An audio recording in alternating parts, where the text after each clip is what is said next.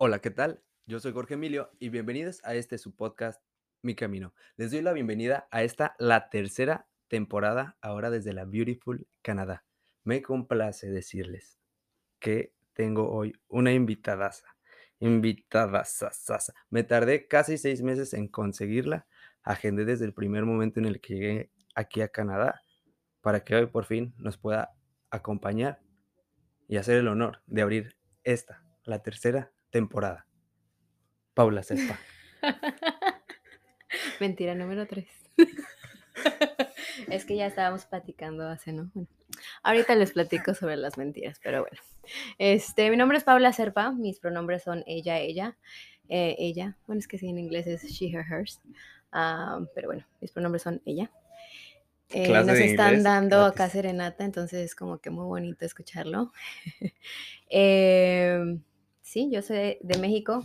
Mi padre es venezolano, mi mamá es mexicana. Vivo aquí en Canadá, en Vancouver, desde hace 11 mm, años, casi 12 años. Me encanta la salud mental, me encanta la gente, me gustan las historias. Eh, sí, esa soy yo. Soy un corazón con patas, como me dicen por ahí. Esa es ella. Sí, esa soy yo. Este, a mí también me encantan las historias. Fue por algo que comencé con, con este programazo. Y hemos estado hablando un poquito antes de comenzar esta grabación, pero antes de todo me gustaría eh, que la gente eh, conozca un poquito de cómo nos conocimos, porque eso me pareció un, un, momento muy, muy agradable en la parte de mi historia en Canadá, porque ese día tuve una presentación de danza folclórica, retomé la danza después de siete años estando acá en Canadá por alguna extraña razón no lo hacía ya en mi natal Aguascalientes, pero llego aquí, comienzo a bailar y de pronto en una presentación estás ahí, en el camerino, estorbando cuando yo me estaba cambiando. Y... Mentira, el número cuatro. y, bueno, ya, este, sucede todo esto, nuestro baile, me siento yo como muy alegre, estoy muy efusivo en esa noche y de pronto sale una cantante y digo, ah, chis, esa estaba en el camerino pero se ve totalmente diferente, se ve como bañada. Entonces. ¿Qué le pasó? ¿Qué le pasó? ¿Eso no es la que entró? No tenía la cara así ella. Ajá, esa, esa cara no es. Y, y, ya, entonces se vuelve una noche muy amena, bajas del escenario y comenzamos a convivir, pero pasa algo muy extraño porque pareciera que nos conocíamos. De toda la vida. Ajá, o sea, hubo un momento de la noche en la que cómo me sentía me recordaste a cuando estaba con mi mejor amigo Sonrix.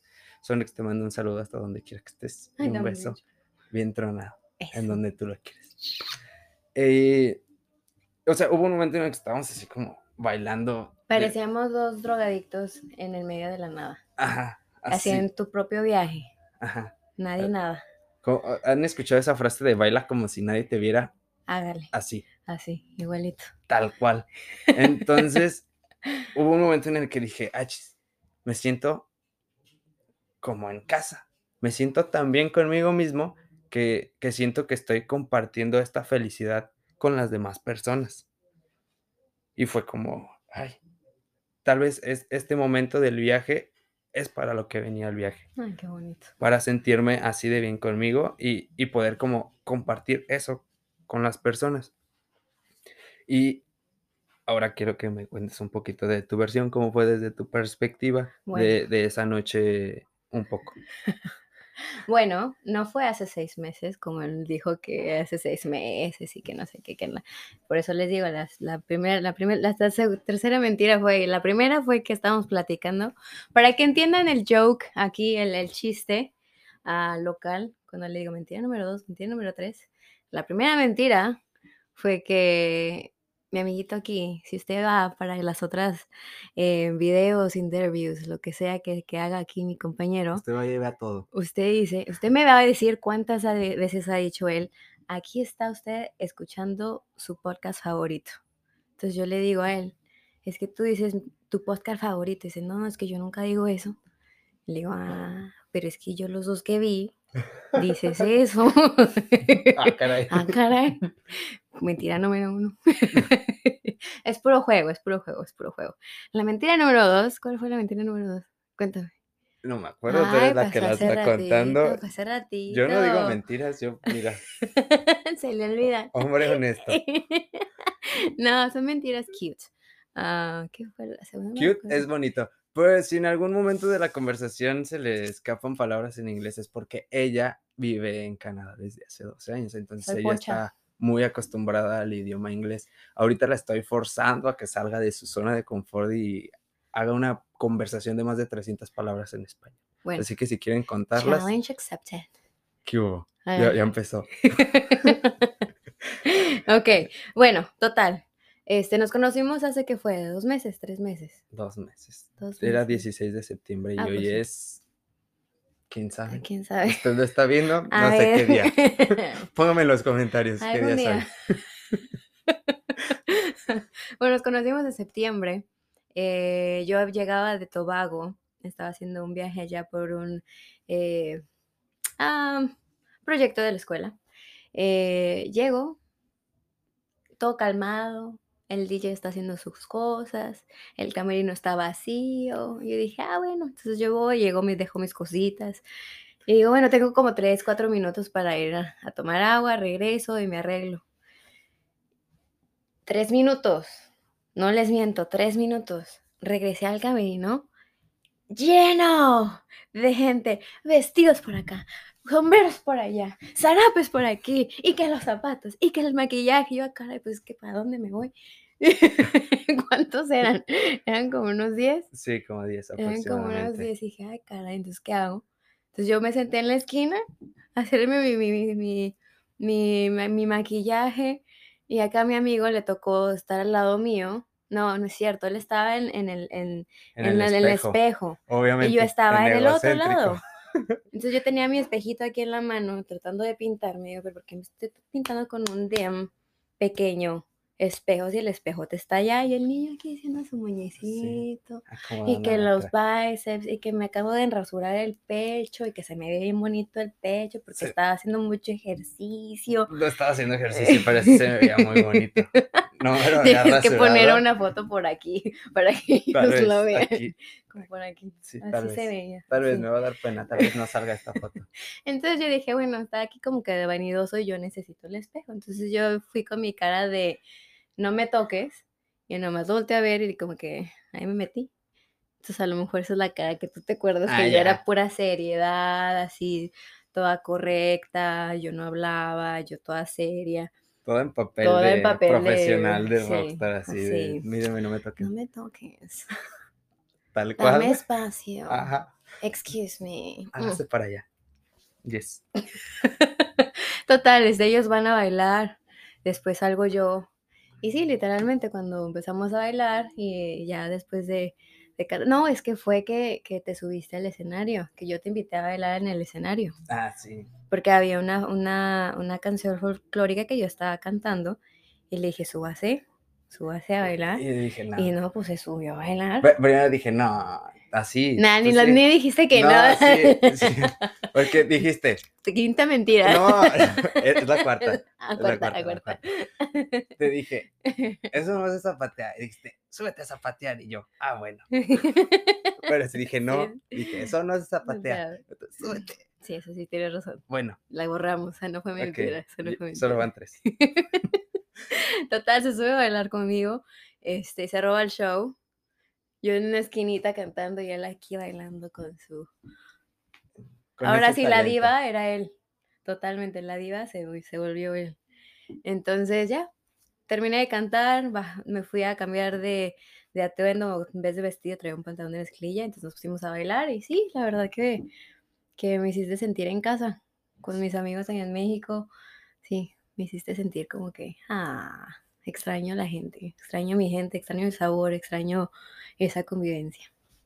Sí, Sí. Fue, fue muy cool. Y terminando la noche, ya fue cuando ahora sí te hice esta invitación hacia el podcast, porque sentí ese, ese feeling, ¿eh? Palabras en inglés. Palabras ya en es inglés. pocho, después Pocho. de seis meses ya es pocho. Eh.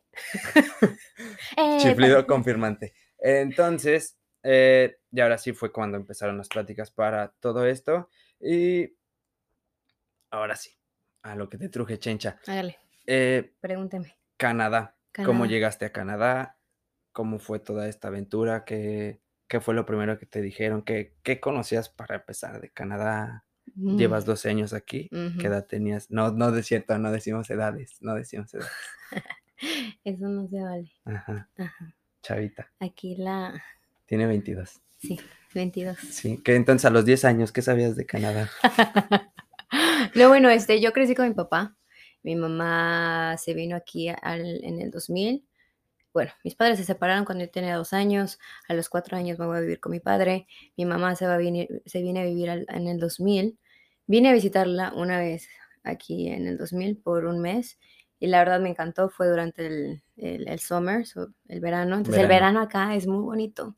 El invierno no les enseñamos porque, pues, no se puede, pero llueve 8 meses al mes. Entonces, si vienen, vengan en verano para que realmente disfruten. Entonces, yo vengo acá, me encantó, regresé con mi papá, terminé la prepa y todo. Ah, me regresé con mi mamá a vivir un año, quotation marks, entre paréntesis, a aprender inglés, pero, pues, me encantó, sea, me encantó, ah, la vibra aquí. Eh, en México había mucho racismo, crecí con ciertos traumas, porque obviamente soy una niña de color, soy de cabello rizado. Entonces, vine acá y acá yo era exótica, era, bueno, La sensación. la no solo la sensación, sino era diferente. Era era, sí, completamente diferente. Entonces, la carrera que yo quería tener desde que siempre había querido, fue algo que que se volvió realidad aquí muy rápido. Y cuando regresé con mi papá a platicar, ¿sabes qué? Mira, me quiero regresar a a Vancouver, me quiero quedar allá a hacer la universidad, bla, bla, bla, bla, bla. Eh, obviamente, mi padre dijo: "No, ¿cómo te vas a ir? Mira, no te vayas". Pero la verdad, mi primera interacción con Canadá fue muy abierta, muy muchas oportunidades, la gente muy linda, la gente muy te te acepta como eres, te te, ¿cómo se dice? Te Embrace, te te abraza, te abraza, te apapacha. Eh, obviamente, sí hay las zonas de racismo y y que no, pero eso viene de la generación, yo creo, un poquito más para allá. Pero es muy raro, es muy, muy raro el racismo aquí, porque la mayoría de la gente es muy, no no les voy a decir tolerante, pero es muy respetable. Respetuosa. Respetuosa. Sí. Gracias, pero también respetable. Sí. Así no tenga Respetable público. así no tengan una educación a nivel, eh, universitario, son muy muy correctos, esa es la palabra que quería buscar, son muy correctos, son muy de valores muy sólidos, son te te aceptan. Entonces, eso fue lo que yo conocí a Vancouver. Me regresé a Vancouver, eh, ya con mi permanente residencia, porque mi madre me sponsoró, y empiezo a aprender inglés, porque yo no hablo nada de inglés. Entonces, todo se escuchaba como Charlie Brown. Entonces, aprendí a hablar inglés en 2 años, entro a la universidad y aprendo sobre lo que hay aquí de la historia canadiense, que nadie habla, nadie habla de cómo realmente es la historia de Canadá, de cómo tratan a su gente indígena, de cómo fue el la colonización aquí y cuál fue el proceso, ah, muy parecida a la de México y de toda Latinoamérica, muy, muy parecida, eh, pero es muy nueva. Canadá es una es es un es una Es un bebé.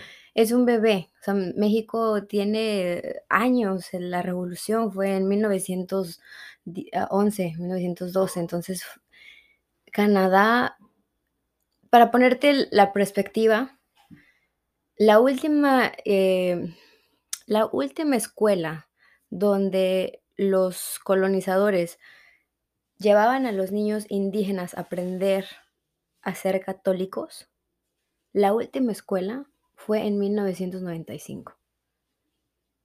O sea, hace poquititito. Poquitísimos años. El trauma que, desafortunadamente, nuestros indígenas en México tienen, vienen de los aztecas. O sea, es un tiempo enorme. Obviamente, es transisivo, eh, ¿sí me explico? Hay mucho trabajo, hay mucho el desafortunadamente, nuestra gente indígena se ha tenido que adaptar a la cultura, en vez de nosotros recogerlos y decirles: "¿Sabes qué? Habla tu tu lenguaje padrísimo que tienes. Háblalo y enséñanos. Y enséñanos tus técnicas de cultivo. Enséñanos la forma en que haces la comida. Enséñanos cómo, cómo te tratas los animales. No. Aquí fue lo mismo, pues fue hace muy poquito. Entonces, para mí fue como un shock. Es como vivir en, en, en, dos tiempos como que al mismo tiempo. ¿Sí me explico? Es como me sentía yo enojada conmigo porque de cierta forma yo veía como nuestra gente en México sufrió tanto y sigue sufriendo tanto. Y luego yo vengo aquí como persona ajena a tratar de entender lo que ellos están sintiendo y ser parte del cambio, ser parte de, la, de, de, que la gente acoja a la parte nativa que tienen aquí, que son personas extremadamente sabias en todo, en lo espiritual, cómo tratan a la gente, cómo tratan a los animales, la tierra, el agua. Lo tratan con un amor y con una dedicación tan bonita que eso es lo que hace falta ahorita para que el mundo se recupere. Entonces, digo, a veces me siento como que enojada conmigo porque me siento aquí que no, que no pertenezco, porque soy, soy una parte invasora, invasora, ¿sí me explico? Vengo, vengo de la parte de que ahora esta es mi tierra, pero no, realmente la tierra es de ellos. Entonces estoy aprendiendo esa historia, aprendiendo de cómo ser, ¿sí me explico? De qué necesito aprender de ti, cómo puedo aprender de ti y cómo lo que yo sé te lo puedo pasar a ti sin respetar, sin, sin, sin, faltar, al respeto, sin poner, imponerte mi, mi, cultura. Al contrario, que sea un, un manejo de, de un, juego de, de información. Exactamente, exactamente, en vez de... como Aquí se, a lo que se truje. Lo, lo, mejor de dos mundos, como lo intentan vender muchas veces. Exactamente. Eh, pero siento que sí es muy necesario tal vez que hayas tenido que venir hasta acá para poder darte cuenta de lo que sucedía allá, porque allá lo tenemos tan normalizado que no nos percatamos de que eso sucede. Exactamente. O sea, muchas veces, ya ahorita teníamos una plática un poco, un poco de esto, de que dicen el México, México no es racista. Pero, pero, pero además hace falta voltear hacia un poquito hacia el sur y vas a ver cómo todos los centroamericanos que quieren cruzar de México y ni, ni siquiera quieren quedarse en México, o sea, es solamente cruzar. Una transición. Ajá, todos los problemas con los que se enfrentan de racismo. Desde la parte de la frontera en la que los militares, policías y toda esta gente los detiene, los patea, los golpea y muchas en ocasiones hasta balacea para que regresen a su tierra. Cuando dices, güey, ni se van a quedar aquí. Y si se quedan, ¿qué? Que se queden, porque vienen a, traer más cosas, más sabor. Aparte quieren trabajar y buscan algo mejor, o sea, vienen con esa hambre de superarse y la verdad es muchas veces lo que hace falta en los países. A 100%. Esa capacidad del, güey, yo quiero echarle las ganas porque también era otra de las pláticas que tenemos ahorita. Estamos a veces tan normalizados al trabajar poquito, al trabajar así como, eh, cumplo con lo que me piden y ya. Y toda esta gente viene y quiere rompérsela y quiere hacer el poquito más, dar el 101%. Y es como, por, o sea, ¿por qué somos esas personas, como decíamos, entre los mismos latinos muchas veces los que nos estamos metiendo el pie? O mm. sea, por querer ser como los de arriba, tal vez, o sea, por querer ser más americanos, nos volvemos menos compasivos. Ajá, compasivos, sensibles con, con todos los que son más como nosotros. Yo siento que tiene que ver con, con la lucha de poder. Nuestra cultura viene de una cultura de que si yo voy a llegar a donde tengo que llegar, le cueste a quien le cueste. Muy maquiavélico. El fin justifica los medios. Exactamente. En vez de decir, yo voy a llegar a donde tengan que llegar con el empuje de la que gente que viene conmigo. Porque como dice, hace un poco fui a un concierto y el muchacho no utiliza el típico para arriba, para abajo, para el centro y para adentro cuando se hace un shot. Él dice, tú no estás ni arriba, ni abajo, ni enfrente de mí. Tú y yo estamos a un lado. Salud. Y se toma el shot. Entonces yo digo, bueno, esa mentalidad es como debe ser. Lo que tú tienes, lo que te hace falta, quizás yo lo tenga. La habilidad que tú tienes, que yo no la tengo, enséñame. O hazlo, Complementarnos. complementarnos y ayúdate. En vez de pisarte, vente al lado mío y entre los, lo que sea el equipo, subimos, porque de eso se trata. Sin una base, todo se cae. Entonces, ¿cómo quieres subir solo? Te vas a quedar allá un poquitito de tiempo, porque lo que sube tiene que bajar si no tiene unas bases sólidas. Sí, y pues es que son, son- es como un, problema sistémico demasiado grande que intentaremos abarcarlo en los próximos tres minutos. No es cierto, no vamos a poder. No vamos a poder. Eh, pero me gustaría continuar un poquito con esta parte del racismo que dices que sufriste en México. Uf. Me, no sé si puedas Sí, platicarme un claro poquito de sí. eso. Eh, desde chica, bueno, mi padre tiene, mi, abuela, por parte de mi papá, ella, ella era negra, falleció cuando mi papá tenía seis años, y mi abuelo era muy blanco. Entonces mi papá es técnicamente llamado mulato. Y mi madre eh, viene de sangre española, tiene un poco también, creo, creo, creemos, está por ahí como que el, el dicho entre la familia que a lo mejor tenemos un poco de japonés. Eh, eso yo creo que lo tengo que hacer con DNA porque estoy muy curiosa de saber realmente qué es lo que tengo. No si tienes así como ojito sí. ajá. Este, entonces, ah, realmente yo no me veo como una persona indígena mexicana que son de cabello lacio, son morenos, ese color hermoso de, de piel que tienen y el cabello súper sedoso. No, yo no tengo eso. Yo vengo de mi, mi parte nativa, viene por parte de mi, de mi, de mi abuela. Yo vengo de sangre, de sangre negra. Soy una afro, afrolatina. Entonces, escuela que yo iba, escuela que se hacían burla de mi cabello, se hacían burla de que el color del tono de color que tengo, a veces que el, el tono de voz me cambia, no el tono de voz, el, el, El am, el acento. acento me cambia porque platico con mi papá y se me pega el, el acento venezolano de mi papá. Y a veces hablo con personas como tú que son mexicanos o con mi mamá, entonces el acento mexicano se me mueve y he tratado de neutralizar mi acento lo más que pueda, pero a veces es difícil. Sí, pero también eso es un problema, o sea, ¿por qué tenemos que neutralizar un acento si significa de dónde venimos? Exactamente, son tus raíces. Ajá. Entonces ya cuando te comentaba que, que mi, mi amor al arte fue desde chiquita. Mi papá es percusionista, mi mamá es cantante, mi, mi abuelo fue cantante. eh, me guste o no, mi mamá es de sangre, es de test mm, blanca. Entonces ella fue de las, de las fundadoras de Fandango. Ella sabe lo que se siente estar en escenarios grandes y abrir por personas muy grandes. Eh, total, yo traté de hacer eso, eh, audicionar para Televisa, para, para TV Azteca, y obviamente me veían y me decían, no, ya se terminaron, o cosas por el estilo. Entonces había como que veía la línea, las personas que eran rubias, de ojos azules, son las que pasan. En la televisión ahorita, si tú eres de tez morena o tez un poquito caram- caramelizada, estás en el rango de los papeles que te dan que son o pobres o medio bajo.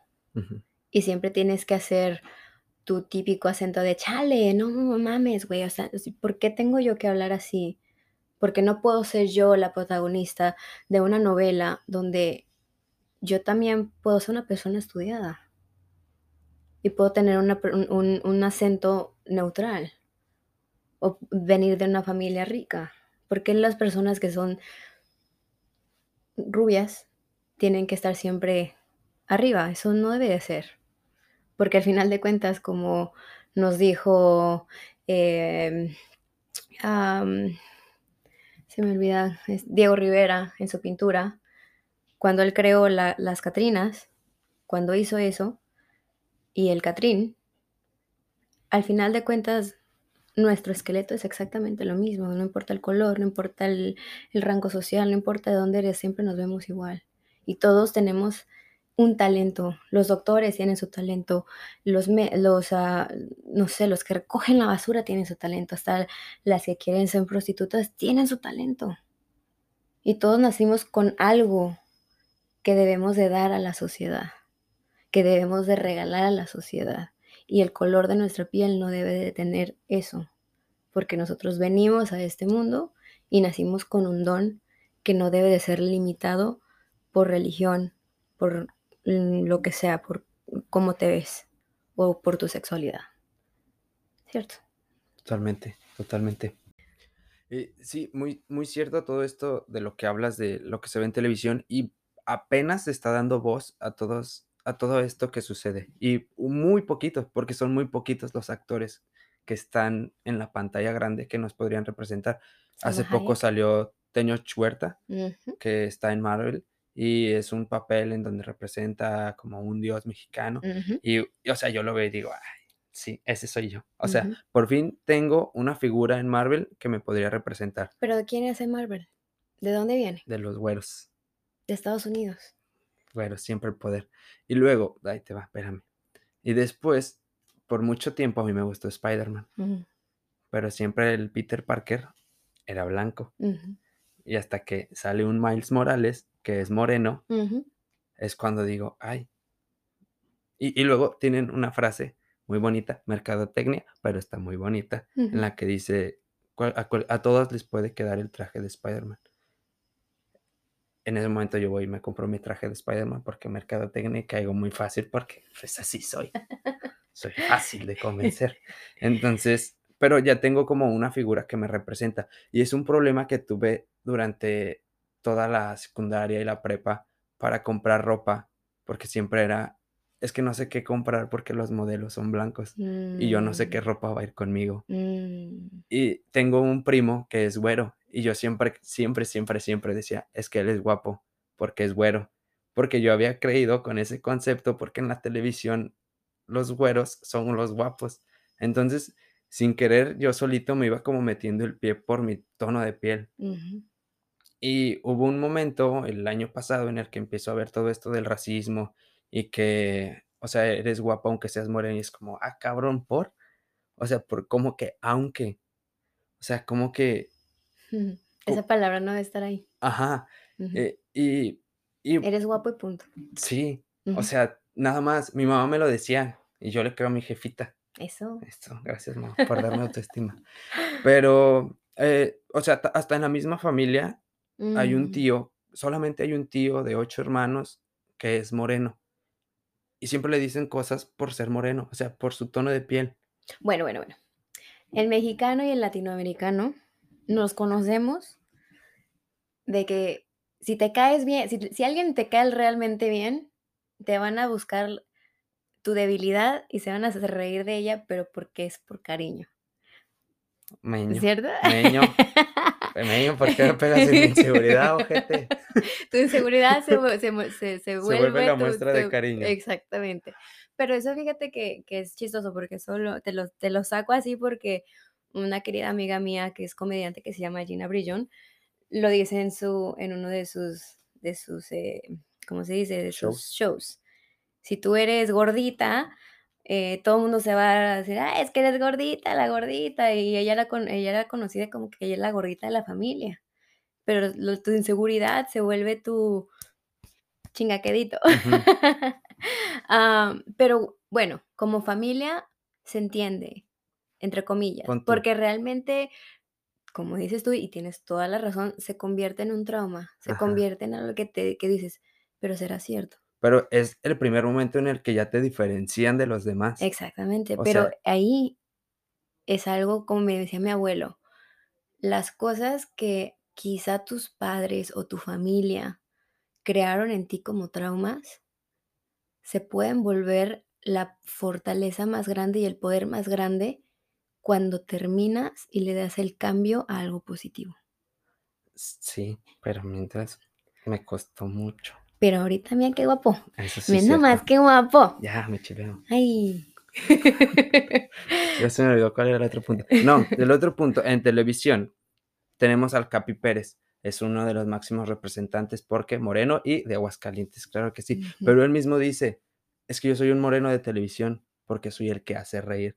Porque esa es otra Mm. de las funciones de los morenos, hacer reír. O sea, ya no Ujú. simplemente es el el que viene desde abajo y que tiene que hacerse como o sea, ya ahora es como el gracioso. Y él sí es muy, muy gracioso, pero no sé si llegó a ese punto de que lo pusieran en televisión solamente porque era el moreno. Mm. Porque tiene un programa con Fergay, que es un güero de ojo azul, y la verdad no es gracioso. O sea, dice cosas chistosas de repente, pero no tiene la simpatía que tiene el Capi Pérez. Mm, No es la si diferencia, simpatía, no es color, es Ajá, simpatía, es ajá, o sea, es personalidad. es la chispa que tiene, Eso. porque es de Aguascalientes, y los de Aguascalientes son muy simpáticos. Ay, lo dice porque sí. Y ya como para poner todo esto junto, tienes toda la razón. En México sí hay un cierto punto de racismo que que no deja avanzar a la gente de color. Ahorita con el Black Black Lives Matter, Estados Unidos está poniendo un poco más las pilas. Tengo amigos muy queridos míos aquí en en Canadá que son personas, ¿cómo se dice? Rubias, y ellos están tratando de ser allies, de una forma tan bella, porque en el contrato, si ellos son contratados para hacer el papel principal, ellos una de las peticiones que ellos están haciendo ahorita es que tengan al menos 3 personas de color, o 3 personas, o 4 personas que sean mujeres y de color, dentro de las personas que hablan, no nada más de background, sino parte un papel importante. Entonces, eso a mí se me hace como que bonito, porque es cambiar la perspectiva y no nada más es hablar de dientes para afuera de que sí, todos somos somos iguales, pero al final de cuentas sí terminan haciendo lo mismo. El cambio se da cuando como comunidad trabajamos juntos para que vaya avanzando la cosa. Cuando yo llegué aquí a Canadá, como te digo, ah, tuve mucho éxito en el sentido de que me contrataban demasiado para comerciales, para shows de televisión. Fui muy bendecida por de salir, este, en una película, pero igual el papel que yo tuve, eh, para esa película fue de una persona inmigrante que trataba de pasar a Estados Unidos. Entonces, eso fue obviamente hace años, no muchos años, pero fue hace un unos cuantos años. Y ahorita que veo el tipo de audiciones que me están dando, me da me da alegría, porque digo, bueno, si me quedo, padrísimo, y si no me quedo, también padrísimo, porque ya tiene ya tienen ellos en mente a alguien de color para a para un protagonismo, para un un, este, soporte, a un personaje de soporte. Eh, y y ese cambio es bello. Entonces, ya para irle dando un cierre a todo esto, me gustaría que tomáramos un tema que es ha estado como inmerso en todo esto, que sería como la salud mental, pero Mm. ahora sí, retomando todo esto que vimos Mm. sobre el racismo, cómo fue esta manera de que te criaste con toda esta influencia de ir y venir de tengo una pregunta, o sea, de he he escuchado últimamente es esta frase de: "No soy ni de aquí ni de allá". No Mm. sé si en algún momento atravesó por tu mente esta pregunta. Mm. Filosóficamente siempre está el ¿quién soy? ¿De dónde vengo? Entonces, no sé si en algún momento filosófico eso llegó hacia ti y hubo un conflicto, porque hablas de una mezcolanza totalmente muy padre, o sea, de mamá mexicana, papá venezolano, pero después pasas hasta Japón, o sea, ahí hay una mezcla y y es como entonces, ¿cómo hiciste para poder definirte? Yo siento que la parte de cuando me preguntan, eh, que de dónde soy, y yo no sé por qué no puedo decir que nada más soy mexicana, porque de cierta forma siento que estoy como negando la parte de mi padre, que es venezolano. Independientemente de que yo haya nacido en México, en mi casa se comían arepas, en mi casa casi no se comía chile, eh, entonces mi identidad, yo yo nunca he pensado de que soy de aquí o de allá, yo siento que tengo la bendición de tener em, partes en mi de de ADN que me hacen quien soy. Y es un poquito, como dices tú, un poquito aquí, un poquito allá, pero realmente, realmente yo soy lo que mi padre me creó, porque él fue el que me educó. y las bases que me dio y la, la forma moral que me dio. Y ahorita que estoy con mi madre, la forma en que ella me está enseñando a ser una mujer fuerte, una mujer independiente, una mujer, yo siento que viene de ahí. Yo sé que tengo traumas que vienen del pasado. Yo sé que a lo mejor mis ancestros fueron esclavos y que es algo que yo tengo que trabajar eh, para no pasarlo a mi siguiente generación. Pero a final de cuentas, todos venimos de todos lados. Entonces, para mí nunca fue una pregunta de, de, sentirme que no, I don't belong somewhere, de que yo, mentira, mentira, porque en México yo sí, había, había momentos. Mentira número tres. esa fue la primera. No, es que no vieron las que estaban detrás de cámaras. esa fue yo creo que la, fue la única vez en que yo me he sentido que yo no pertenezco a una sociedad, fue en México porque te digo, se reían mucho de mí, em, de que por mi cabello, de que por mi color de piel, pero o porque no tenía mamá. Y eso fue algo que a mí me dolía demasiado, que habían los, los, este, Día de las Madres y yo estaba cantando o hacía pinturas y los niños, ay, pero es que ¿a quién se lo vas a dar si no tienes mamá? Entonces, porque siempre veían, veían a mi papá nada más ahí en los stands. Ah, pero yo sí sentía que yo no pertenecía a México en cuanto a la forma de pensar, pero no en cuanto a cultura, porque yo amo la cultura de México, pero la forma de pensar, de querer ayudar, de querer ser esa persona que te abraza, te digo, soy mi papá me decía y siempre me ha dicho que soy un corazón con patas. Entonces yo sentía que en México yo no podía ser yo porque era rechazada. Y es la única forma, la única ves que yo eh, no me he sentido que pertenezco a algo. Pero cuando llegué a Canadá y que me dan la oportunidad de realmente ser quien yo quiero ser, quien yo puedo ser, es, es completamente diferente. Y no estoy diciendo que Canadá sea mi casa, porque realmente la casa de aquí es de los indígenas. ¿Sí me explico? Yo vengo a compartir este espacio y vengo a dar mi corazón, pero es la primera vez que yo siento que mi corazón ha sido abrazado por esta cultura. ¿Te contesté? Totalmente.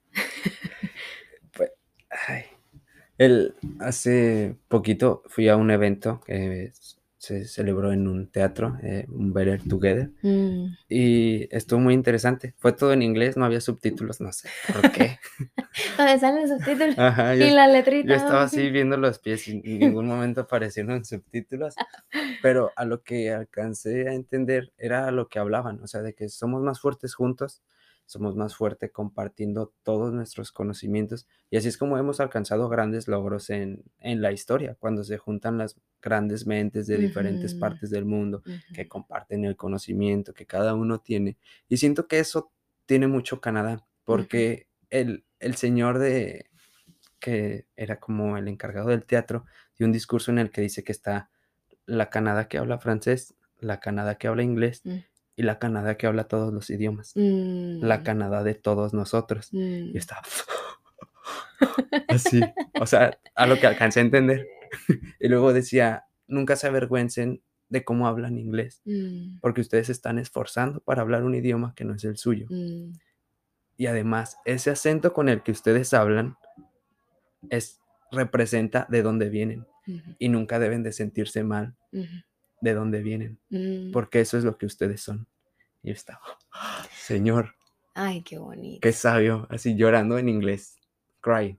Qué bonito. Y, y o sea, lo relaciono un poco con, con todo esto que estás diciendo. Y siento que es un, un, poco como del pensamiento que se empieza a crear aquí, porque el evento al que nos invitaste hace unos días, eh, me recargué así en la pared y yo estaba disfrutando porque estaba viendo a una chica que era de España con una falda mexicana intentando faldear y no era en burla, lo hacía como con orgullo, quería imitarlo, algo que le gustó y estaba como, qué chido, o sea, tuve que venir hasta acá para poder ver este momento. Mm. Fue como, wow. Sí. Fue, fue como un buen cierre de viaje y, Y, o sea, cada momento aquí es, es, es muy padre porque conoces diferentes culturas y ves a muchísima gente. Es como, wow, o sea, ¿qué, está pasando aquí? O sea, sí. es, es una mezcolanza de tanta gente que me quedo sorprendido. O sea, he estado aprendiendo tanto así con el hecho de sentarte a ver qué es lo que pasa alrededor. Ya estás aprendiendo. sí. Y como tú dices, la mezcla de, culturas es bella. Yo trabajo en la universidad, yo soy la directora de, eventos ahí en la Unión Estudi- Estudiantil. Hicimos el, evento del Día de los Muertos y cuando yo estaba poniendo el altar, mucha gente se me quedaba viendo como, enojada. Entonces yo me acerqué a varios de, de esas personas que, que me veían como que enojada, yo poniendo el altar del Día de los Muertos y les decía, yo, les yo les pregunté a uno de ellos y le dije, ¿tú por qué sientes que esto no es adecuado para mí poner un altar o hacer un evento sobre esto? Y, el muchacho muy honesto me dijo, es que esto es una tradición mexicana, tú te estás apropiando de una cultura que no es tuya. Le dije, no, yo sé que tú a mí no me conoces y yo sé que no has platicado conmigo, pero yo soy mexicana y yo jamás me apropiaría de algo que no es mío. Yo lo que estoy tratando de hacer es enseñarles y disfruten apropiadamente cómo se hace el Día de Muertos. Que en Halloween no se disfracen como Catrines o como Catrinas, porque es una falta de respeto a nuestra tradición.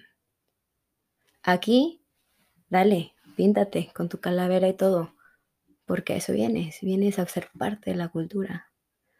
Tengo una amiga que es persa y ella viene, se me acerca toda linda ella y me dice, me encanta mí el Día de Muertos porque es como que muy parecido a algo que nosotros tenemos en nuestra cultura y yo me quedé, ah, caray, Cuéntame. a ver, cuéntame.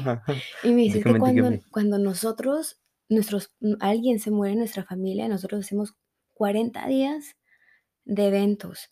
Comemos la, la comida que ellos les gustaba, tocamos la música que ellos les gustaba, les decoramos y les ponemos las fotos.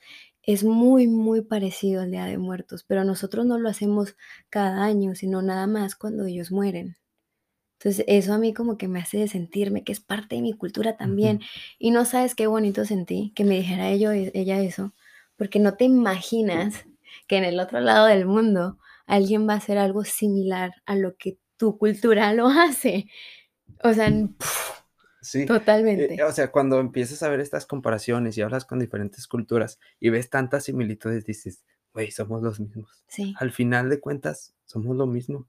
O sea, por simples detalles, días. O sea, son pequeñas cosas, pero son más nuestras similitudes que nuestras diferencias. Hasta que no aprendamos eso, no vamos a poder empezar a mejorar como mundo, Exactamente. por un mundo mejor. Eso. Eh, pero sí, este, Y eso nos lleva a la salud mental. sí, A eso nos lleva la salud mental también.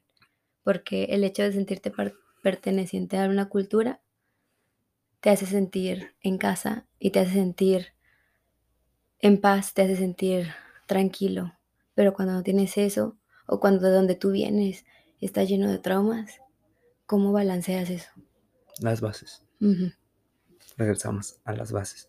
Eh, me gustaría que tomáramos, te voy a poner un ejemplo. En. Aguascalientes es uno de los primeros estados.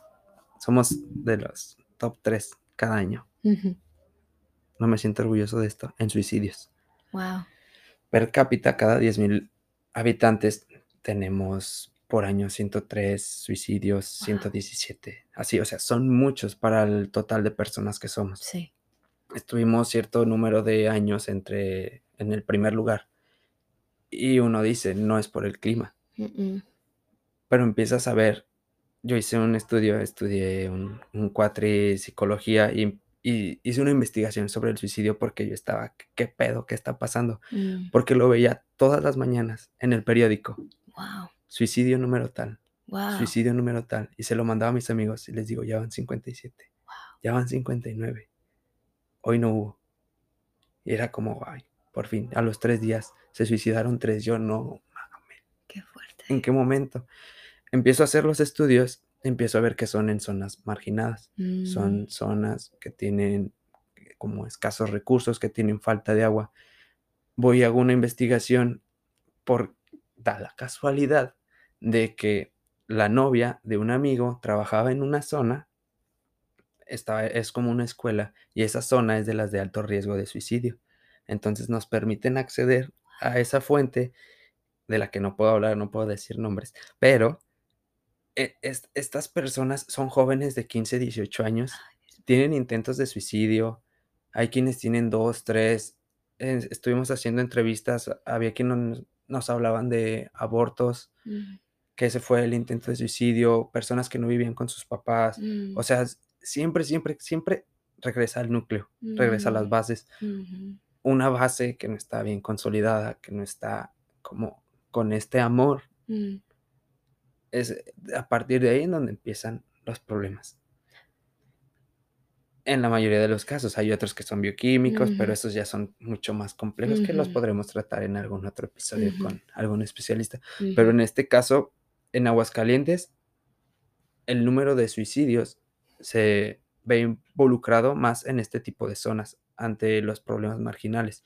Aunque es una zona que se ve que está en crecimiento y que tiene muchas empresas, también estas empresas después nos dan buenos salarios, Mm, pero con horarios laborales en donde trabajas 12 horas, no ves a tu familia, hay turnos de noche, o sea, ujú. ves todas estas cosas buenas, buenas, pero disfrazadas de, Tienen sus riesgos. ajá, de que somos la mano de obra barata del mundo muchas veces y no lo queremos ver, pero así es. Entonces, llego aquí a Canadá, la Beautiful Canadá, y de pronto me, un, un- uno de las personas con las que vivía, él tiene cincu- acaba de cumplir 55 años, me platicó, se suicidó un amigo mío, y yo, ah, cabrón, si salí de allá, en donde esto era como lo constante, y me puse a investigar, y en Canadá hay muchísimos suicidios, empiezo a ver que algunos de los factores son el clima, que no hay sol durante 3, 4 meses, y, Más ocho. Sometimes.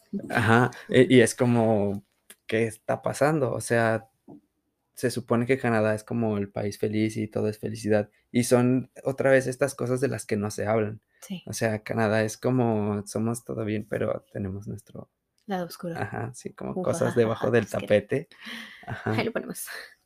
Y, y no sé cómo haya sido esta parte tuya con la confrontación de la salud mental, porque hace unos años tuvimos una pandemia que fue como, hey, stop, voltea a ver qué está pasando dentro de ti. Mm, No sé cómo viviste tú esta parte de la pandemia también. Sí. No sé si puedas hablar un poquito sobre suicidio en Canadá, si tengas algo de conocimiento, o empezamos por tu parte con la pandemia, como gustes. A ver. Ahí te las dejo, al aire, las suelto. Mira, ahí está. Dos bombas muy grandes. El suicidio, la depresión, la ansiedad, la salud mental, eh, son cosas que son muy apegadas a mí por dos motivos. La primera, eh,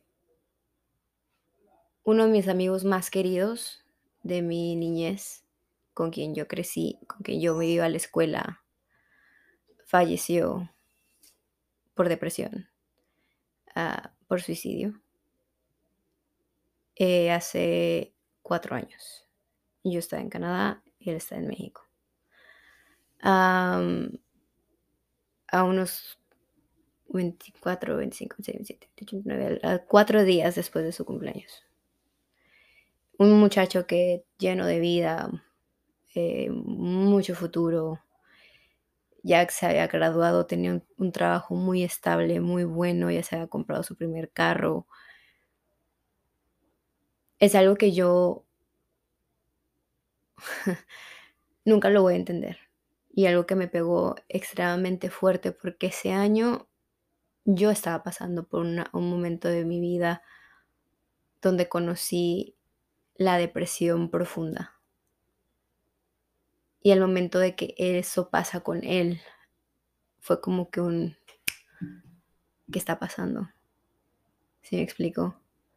Si yo me hubiera tomado la libertad o el tiempo y no estar ocupada con los tres trabajos y la universidad y le hubiera llamado en su cumpleaños en vez de mandarle un mensaje para ver realmente cómo él estaba. Quizá yo pude haber hablado con él. Y eso pasó por mi mente año tras año, tras año, tras año. En mi último año de universidad, eh, antes de transferirme acá en Anaimo, yo corrí también como directora de eventos en esa universidad. Y una de las cosas que fue mi prioridad fue la salud mental. Entonces yo creé una conferencia para estudiantes eh, que se llamaba Flores, que es el apellido de mi amigo. Y también porque las flores en invierno mueren y durante la primavera florecen. Entonces pasan por una cosa espantosa durante el invierno, donde las raíces se les pueden quemar. Pero a todos nosotros podemos pasar por esos momentos tan fuertes. Pero si tenemos esos, esos bases, esa, ese, ese lugar donde nos sentimos acogidos, esa oportunidad de platicar, que muchas veces en nuestra cultura no la tenemos porque los machos tienen que ser fuertes, porque los machos tienen que... No hay espacio para que ellos puedan ser ellos. No hay espacio para que los hombres puedan sentir y puedan ser ellos mismos. Y hay una, una opresión tan grande en ellos que no es justo. Obviamente también las mujeres lo tenemos, pero los hombres ahorita están como que en una transición de, de, oye, yo siento tanto, pero no sé cómo moverlo, no sé cómo sacarlo, cómo, ¿qué hago? Entonces, cuando yo estuve en la Unión Estudiantil en Capilano, hicimos una encuesta. El 71% de estudiantes de nuestra universidad, únicamente de nuestra universidad, se sentían depresivos al momento que no se podían ni siquiera levantar de la cama. La encuesta fue privada, fue anónima por cuestiones de, personal, de, cubrir la, parte personal y no sabes cómo para protegerlos. Pero estos números nosotros los trajimos al gobierno. Nosotros platicamos con, los, con nuestros líderes en el gobierno de que, oye, mira, así están los números en nuestra universidad. La UBC trajo su número. Hay, una unión donde nosotras somos, creo que eran como 25 universidades en ese entonces, nos unimos y representantes de cada universidad va y habla con los, con los líderes de nuestro gobierno, con las necesidades que los estudiantes ahorita estaban teniendo. Y lo que hicieron fue abrir una, una línea de 24/7 para estudiantes. Pero realmente lo que se necesita es tener conversaciones, tener el dinero para que las universidades puedan tener esa ayuda para los estudiantes, con psicólogos, con counselors. Porque realmente si tú te vas ahorita a cualquier universidad aquí en Canadá, o al menos en Victoria y en Anaimo, para que tú puedas acceder a un counselor, a un, no es un, a un terapeuta, tienes cuatro semanas de espera. Cuatro semanas de espera. Y los que están atrás, los que no pertenecen a, la parte de la universidad, te cobran 100, 150 dólares por hora.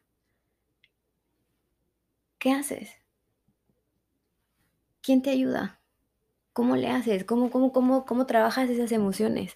Entonces, es una emergencia realmente ahorita que estamos teniendo en la parte estudiantil, que yo la estoy viendo mano con mano, eh, literalmente así, y mi trabajo es tratar de hacer que, que se sientan desestresados. Eh, hace dos meses hice una conferencia sobre consent.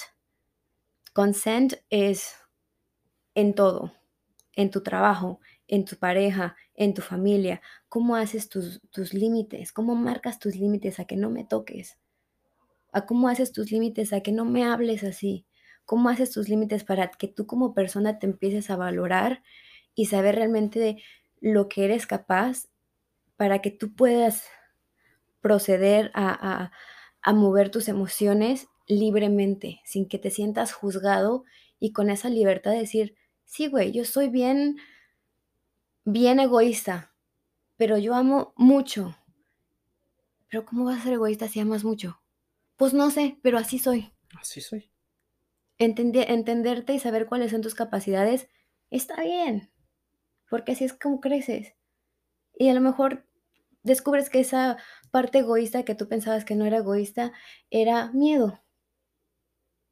Pero ¿cómo tú vas a poder hacer eso si no te sabes dar tus propios límites?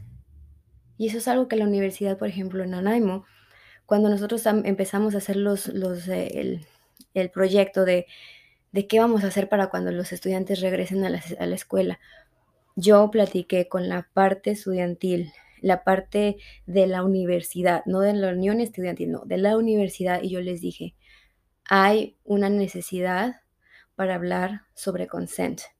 ¿Por qué? Porque el noventa y tantos por ciento de las personas que están en el primer año de universidad han sido o violadas o molestadas, hombres y mujeres, o saben de alguien que ha pasado sobre esto. Hay, una necesidad. Y esto te lleva a un problema mental mucho más severo. Entonces, nosotros tenemos que hacer acción ahorita para que ellos puedan tener esas herramientas de cómo platicar y cómo saber decir que no. Y cómo saber decir que sí. Y cómo saber decir hasta aquí. Para poder sentirte tú pleno y en paz. Dijeron, no, sí, lo vamos a hacer más adelante, no sé qué. Yo me enojé mucho. yo me enojé mucho porque yo soy así. Y yo le dije a, mi compañera de trabajo, le dije, ¿sabes qué? Nosotros vamos a hacer una campaña y vamos a trabajar con esa campaña para poder ayudar a, los estudiantes que vienen y a los que ya están aquí. Hicimos una, una, una semana completa de hablar sobre consent y al final terminamos con una conferencia donde fueron 73 personas. Desafortunadamente el lugar donde lo hicimos era cupo de 80 personas y estuvo lleno. O sea, hay una necesidad y lo que me encantó es que la mitad de esas personas eran hombres. Y de esa, de esa, de la otra parte de la mitad, un cuarto eran personas de, del LGBTQ community. Y una, hubo una, una, una, ellos cuando terminamos la, la, la plática, el, el, el, engagement, vinieron a mí y me dijeron, que yo necesitaba esto porque yo no sabía a quién preguntarle, no sabía dónde estaban los resources.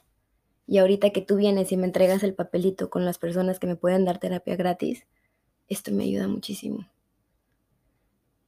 Y eso para mí me empezó a dar como que sentido a que mi depresión, a lo que yo siento o a lo que mi amigo pudo haber sentido, es trabajable. Que sí puede ser químico, sí, puede ser químico, pero puede ser trabajable también con medicaciones. Entonces, juntos podemos, si nuestros gobiernos no están haciendo su tarea de ayudar a las comunidades que lo necesitan, únanse como comunidad y busquen, porque el que busca encuentra y el que pide se le da. Quizá no de aquellos corruptos, pero quizá a alguien más que tenga la noción, que a lo mejor un terapeuta diga, yo quiero empezar un proyecto, pero no sé en dónde. Ahí estás tú. Sé esa persona que abre para tu comunidad, que es lo que estoy tratando de hacer yo poquito a poquito. Obviamente no te estoy diciendo que yo soy la mejor, no. Simplemente te estoy diciendo que a mí me costó uno y la mitad del otro para poder salir de la depresión tan grande en que yo estaba, para saber que no había alguien más que yo amaba que ya no existe, que ya no está conmigo.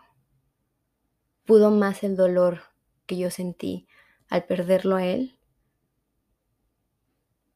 para empujarme a poder decir, no quiero a alguien más, no quiero que sea mi hermano, no quiero que sea mi primo, no quiero que sea mi hijo, no quiero, no quiero que sea mi amigo el que está sentado al lado de mí y que no hace las tareas, no quiero, sea, poquito a poquito. Y si tienes ese dolor, háblalo. Yo sé que hay alguien que te escucha y si no tienes, ahí me pones en Instagram y me hablas. O inicia tu podcast. O inicia tu podcast.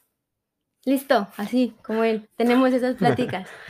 y eso sanan. Estas pláticas sanan. Sí, Y, y pues casi que por eso inició el podcast, eh, porque yo como hombre no sabía, no sabía ni qué eran mis emociones. Muchas veces cuando tenía miedo las disfrazaba de enojo y era Mm, miedo y miedo a perder cosas y era, y era en realidad disfrazar mi tristeza y como hombre solamente es expresar coraje mm, y solamente sabía enojarme. mm, Y ya, entonces empecé a ir a terapia y era como, a ver, aguanta, ¿estás enojado? No, tienes miedo. Y ya eran como veces de, achis, y ya po- podía empezar a llorar y, y, o sea, fue un trabajo constante, duré un año y medio en, en terapia y, y no sé, como a los tres, cuatro meses empecé a platicarles a mis amigos. Y afortunadamente, porque soy muy afortunado de que tengo amigos que no me juzgaron. Y al contrario, ellos también empezaron a ir a terapia y empecé a tener un círculo muy cercano en el que todos vamos a terapia y ahora ya es como, güey, ¿qué te dijo la psicóloga? Empezando por tu comunidad, ¿viste? Ajá, y, y, o sea, es, es este círculo y, y se vuelve muy interesante porque nos podemos abrazar como hombres y, o sea, se vuelve como todo muy cariñoso y si en algún momento me siento triste, voy con mis amigos y le digo, oye, estoy tite porque así nos decimos en un grupo que tengo ahí en WhatsApp, pero, o sea, tengo con quién poder expresarlo, y muchas veces el simple hecho de poder hacer eso te libera, Ey, como no se tiene una idea. Ujú. Mi mamá también empezó a ir a terapia porque la obligué un poquito a que fuera. Sí, usé chantaje emocional y muchas cosas de manipulación psicológica. Y lo trabajaste con tu psicóloga, me imagino. Mm, no, fue ya después, Todavía o no. sea, fue con alevosía y ventaja totalmente. Pero ya empezó a ir y me lo agradece, o sea, me dice: "Muchas gracias por como ayudarme a dar ese paso", porque ella tenía como ese miedo de hacerlo, porque siempre que me preguntan: "¿Y qué le voy a decir?", porque también mi novia empezó a ir a terapia y siempre me decían como: "¿Y qué le voy a decir?", y yo: "Pues es que nada más te sientes y te va a preguntar". La primera pregunta casi siempre es: "¿Por qué viniste a terapia?", o "¿Cuál fue el motivo?". Y por alguna extraña razón, es como un botón mágico y empiezas a llorar, no sé por qué. O sea, se vuelve un espacio tan seguro en el que te liberas y la terapia se volvió, no sé, es es es muy padre. Yo lo recomiendo altamente, si tienen la posibilidad, vayan, eh, hay que buscar hay en Aguascalientes hay opciones que son gratuitas o de costos muy accesibles. En Canadá no sé, pero se está También. tratando de hacer todo esto. Hacer fuerte una base y consolidarla, empezando como desde la familia, Mm, y luego vienen los amigos, que son esta segunda familia. Y mm, si tienes estos lazos fuertes que son son cosas que se trabajan en la terapia y son para superar la depresión, esto de tener estos, este, red de apoyo, una Tu red de apoyo, ajá, que que sea el soporte y la base, y a partir de ahí, de verdad que, bueno, yo siento que la vida empieza a cambiar. Mm. Este, soy un privilegiado, soy un presumido por decirles que la verdad sí lo soy, porque, o sea, también después empiezas a ver como todo, o sea, tú ves todo desde una perspectiva tan diferente, como, no sé, es es todo tan diferente que llega un punto en el que ya estás tan bien, como lo que tú haces que puedes empezar a ayudar a las demás personas, porque tú te encuentras bien. Si tú no estás bien, nunca vas a poder ayudar a nadie. Exactamente, O sea, lo exactamente. primero, si queremos ayudar a cambiar este planeta y hacer que el mundo sea un lugar mejor, primero tengo que voltear a verme a mí, porque esta frase change. hace mucho no la recordaba, pero está en mi pizarrón. Y si no debo de sanar, no puedo sanar en alguien lo que no he sanado en mí. Oh, ajá, Sie- ajá. siempre hay que hacer como ese ejercicio de introspección para después poder proyectar ya sea afuera como toda nuestra luz o nuestra energía o como quieran llamarle a nuestras Ujú, acciones. ujú. Yo creo que lo único que yo agregaría a eso es que hay veces, porque tú dices, tenemos que sanar nuestra familia primero y después nuestros amigos, pero hay veces en que no podemos sanar nuestra familia. Y es algo para mí que, que, que ha sido muy difícil, porque yo tenía esta imagen de la relación que yo tenía, quería tener co- con uno de mis padres, pero yo no podía, pero yo no podía, pero yo no podía, porque obviamente nuestras, mi visión no, no, no, no, no, es, no es congruente con lo que esa persona es. Entonces, para yo sanar, yo tenía que ser esa persona que la niña necesitaba en ese momento. Esa persona que tú necesitabas cuando eras chico, quizá jamás la vas a encontrar en tus padres, quizá lo vas a encontrar en alguno de tus tíos o en alguno de tus amigos, pero esa persona, si tú eres capaz de convertirte en esa fuerza interna que tu personita chiquita necesitaba, eres invencible. Porque a veces nuestra familia, por más que nosotros queramos, el hecho de que nosotros vamos a terapia es porque queremos romper con ciclos que son tóxicos, queremos romper con ciclos de traumas que no vienen ni siquiera de tus padres o de tus abuelos, vienen de mucho más atrás. Y eso es algo que no vas a poder resolver porque ellos a lo mejor ya, ya pasaron a mejor vida. Pero si tú lo entiendes, si tú lo abrazas, si tú lo, lo, lo dices, ok, yo lo tengo. Y de aquí viene. Te entiendo, te perdono, me perdono y te libero. Y ahora aprendo. Entonces, buscar esa energía ahí, porque realmente tú vas a ser la parte sólida de la familia que tú vas a crear. Independientemente sea con tu novia, con tu esposa o con tu familia escogida, que son tus amigos. Perdón por la... Se ve muy rarito esto. Ah, pero lo que quiero llegar a hacer es de que no te frustres, porque yo me frustraba mucho y yo no entendía y yo me frustraba. Entonces, si no, no encuentras ese, esa forma de cambiar a alguien, no tienes por qué cambiar a nadie. No. No eres quien para cambiar a nadie. No, eres quien para manipular a nadie. No eres quien para, para, para. no eres quien para, para decir tú estás mal, yo estoy bien. No, todos tenemos perspectivas sumamente diferentes. Hay personalidades que realmente no concuerdan y eso está bien. Simplemente tú sabes hasta dónde llegas con tal persona, pero porque tú ya conoces lo que hay dentro de ti. Ya sabes cuáles son tus, tus límites, ya sabes cuáles son tus goles, ya sabes cuáles son tus valores. Tus valores morales son la cosa más irrompible y lo más sagrado que puedas tener. Porque eso es lo que te permite estarte firme y encontrar a la persona adecuada, amigos, familia, pareja, para que tú puedas crecer y ser la mejor versión de ti mismo. Y las personas que no son congruentes con eso, está bien. Somos compas. Pero de ahí a que yo te diga cómo me siento, quizá no. Pero cuando tú necesites, aquí estamos. Aquí estamos. Aquí estamos y no nos vamos. Eso. Sin, sin, sin, sin duelo, sin, sin resentimiento. Déjalo ir. El ego es el peor enemigo de nosotros.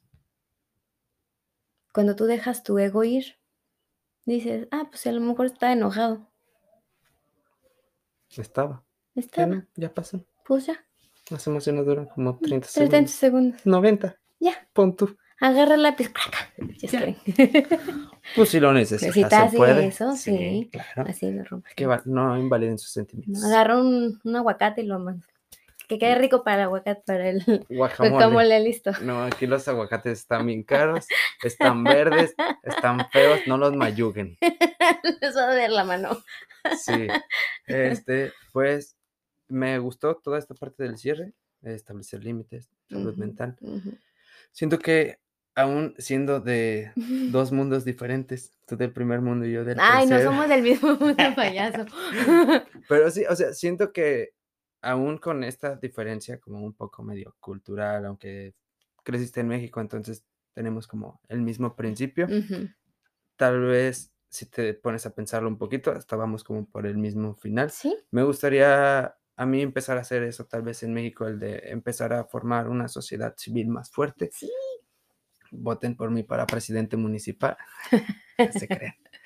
fíjate, fíjate, fíjate lo que te voy a decir. Los gobiernos a veces tienen que pasar por tantos procesos que el cambio va a llevar mucho tiempo. Pero cuando tú e, empiezas a hacer una sociedad en cuanto a, por ejemplo, una non-profit o simplemente un club, you know what I mean? Like un, un, Un club. un sí. club de fotografía, que todos se vayan a tomar fotografías ahí por ahí, a sacarlos, ¿sí me explico? Lo que sea, a platicar o lo que sea. El cambio se empieza con comunidad y eso te lo remarco porque ha sido algo que ha cambiado mi vida, porque yo me frustraba y decía, pero es que ¿por qué si vamos y platicamos con ustedes no nos escuchan? ¿Por qué después de 10 años de que estamos platicando sobre eso apenas están tomando atención de lo que te estoy diciendo? ¿Por qué? ¿Por qué en México los indígenas o las personas que viven en la sierra no pueden tener agua? ¿Por qué las, las, las, las, las, personas que tienen dinero no pueden juntarse a que les lleven un agua para allá? O sea, yo no, yo no entiendo por qué nuestra comunidad mexicana, nuestra sociedad en México, no nos apoyamos los unos a los otros.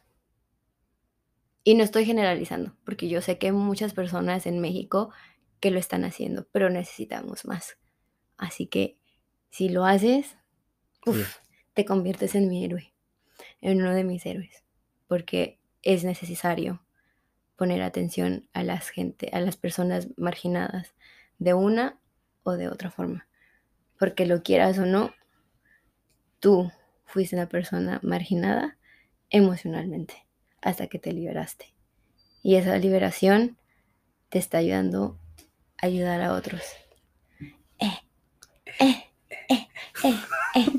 Sí, totalmente, totalmente. Eh, si podemos ayudar en nuestra comunidad, hay que hacerlo de la manera más sencilla, muchas veces hasta escuchando a nuestro amigo en su momento más vulnerable. ujú. Háganlo. Sé que muchas veces todos tenemos cosas que hacer, pero no nos cuesta nada. No.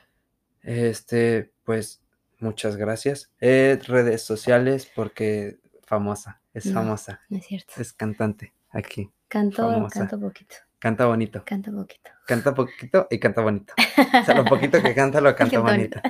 Eh, tus redes sociales en donde te pueden seguir si quieres que te sigan. Si no, Serpa.paula serpa.paula en. en Instagram. Ok. Vayan a seguirla. Tal vez, tal vez se ponga aquí abajito, así como. Aquí. El, el nombre. Eh, ya saben que en este canal, si están en YouTube, hay que darle like y compartir, comentar, suscribirse. Y si necesitas ayuda, Es serpa.paula. A mí, si quieren, no, nada, si quieren, sí. Sí, escríbanme. Eh, para las personas que se están animando y me preguntan que mi terapeuta, porque ven una transformación, con gusto les podría pasar el contacto. Solamente escríbanme y comercial para mi terapeuta. Terapeuta, patrocíname. Este, y pues ya sería todo. Me da mucho gusto poder volver a grabar. Estoy muy contento. Eh, llevaba mucho tiempo sin hacerlo, casi cinco meses, y hoy por fin lo logro. Así que un logro más para mi carrera. Eh, muchas gracias, No, Paula, a ti, por gracias. estar aquí, por animarte, por ese viaje tan largo desde... es- vive lejísimos. No, una hora y media nomás. Vivo más lejos yo y vine hasta acá para grabar con ella. La contacté desde marzo 2021, más o menos. Exageración. Mentira número 5. Cinco. Este, sí. Cuatro, porque la otra no era mentira. ¿Qué hubo? Creo, no sé. No sé, yo tampoco me acuerdo. Ya perdí. Eh, déjenos en los comentarios cuántas mentiras eché. este, gracias por llegar hasta el final. Y nada, pues estoy muy feliz y espero seguir grabando para todos ustedes. Y como Ah. dice Celia Cruz, la vida es un carnaval. Como dice Celia Cruz, mi English is not very good looking. Muchas gracias. Eh, mi nombre es Jorge Emilio Paula Serpa. y esto fue Mi Camino. Bye.